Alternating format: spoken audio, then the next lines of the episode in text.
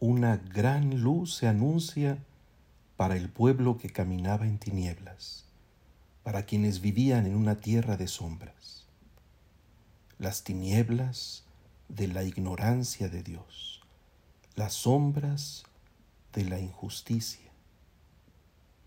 De múltiples maneras, los hombres conocemos la oscuridad que nos hace perder el rumbo, por la que dejamos de distinguir lo correcto, por la que entramos en la angustia del desconcierto y perdemos la seguridad del camino.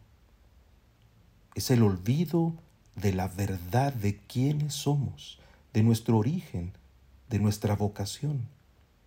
Es la confusión que se deja atrapar en engaños y termina por vender la dignidad. Es la trampa del pecado, la asfixia del bien, la humillación por los tumbos dados en la torpeza, por el mal uso de los dones recibidos. Pero he aquí que se anuncia una luz.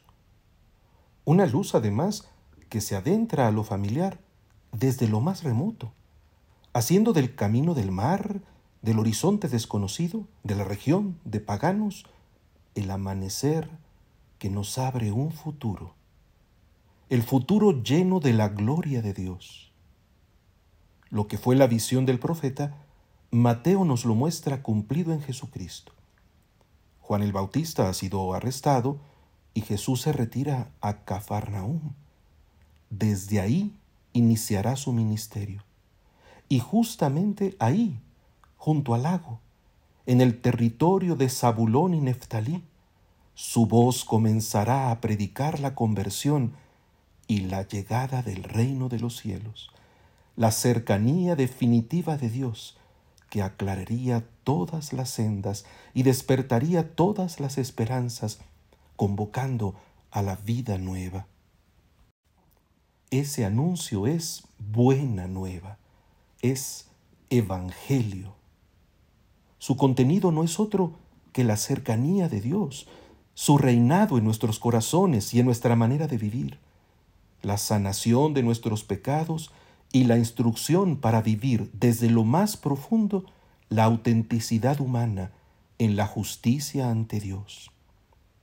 Con razón, el profeta pudo prever también que sería ocasión de que el pueblo se sintiera engrandecido y se hiciera grande su alegría, que se pudiera gozar en la presencia de Dios como quien realiza una cosecha abundante, como quien se reparte el botín de la gracia en la lucha contra las fuerzas corrosivas del mal. Por eso Jesús acompañó sus enseñanzas en las sinagogas y la proclamación de la buena nueva con curaciones de toda enfermedad y dolencia, como signo de la salud que su anuncio portaba. Pues no se trata sólo de buenos deseos, de palabras hermosas para consolar a los afligidos, es la realidad contundente del amor divino que nos alcanza con su compañía y nos otorga su plenitud. La conversión a la que Jesús llama es también para algunos vocación, que los involucra de una manera particular. Todos están llamados a la salvación, incluso los más lejanos, y para llegar a todos, desde el principio, unas redes nuevas se ofrecen a algunos pescadores que trabajaban ahí, en la ribera del lugar a donde Jesús se había retirado.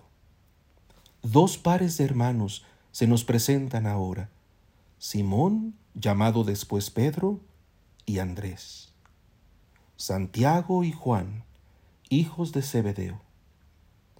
La renovación en sus vidas se insinúa desde la acción cotidiana, al invitárseles como pescadores de hombres, pero también en el hecho de que fueran hermanos.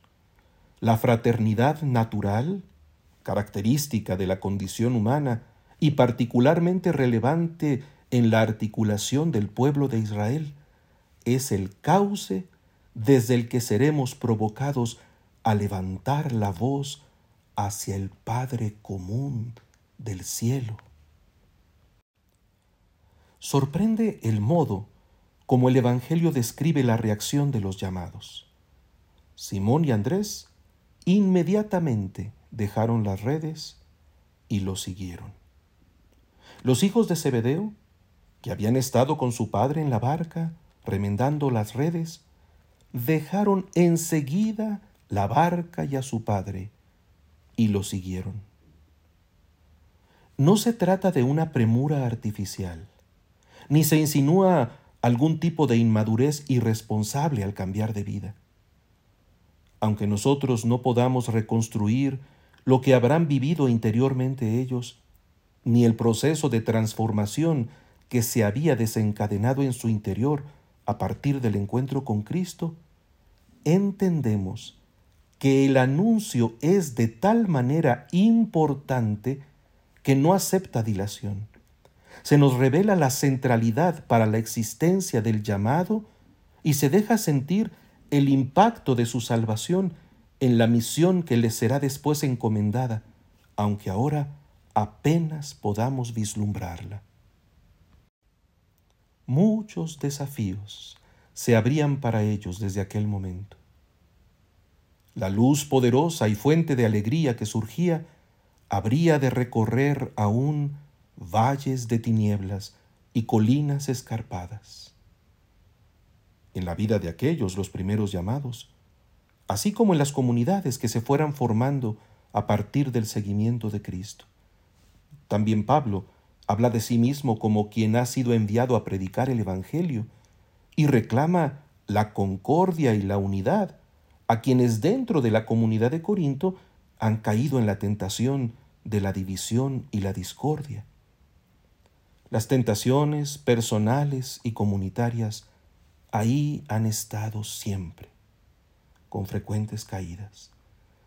Pero el retorno al inicio del movimiento nos permite entender la primacía que debe tener la respuesta de la fe.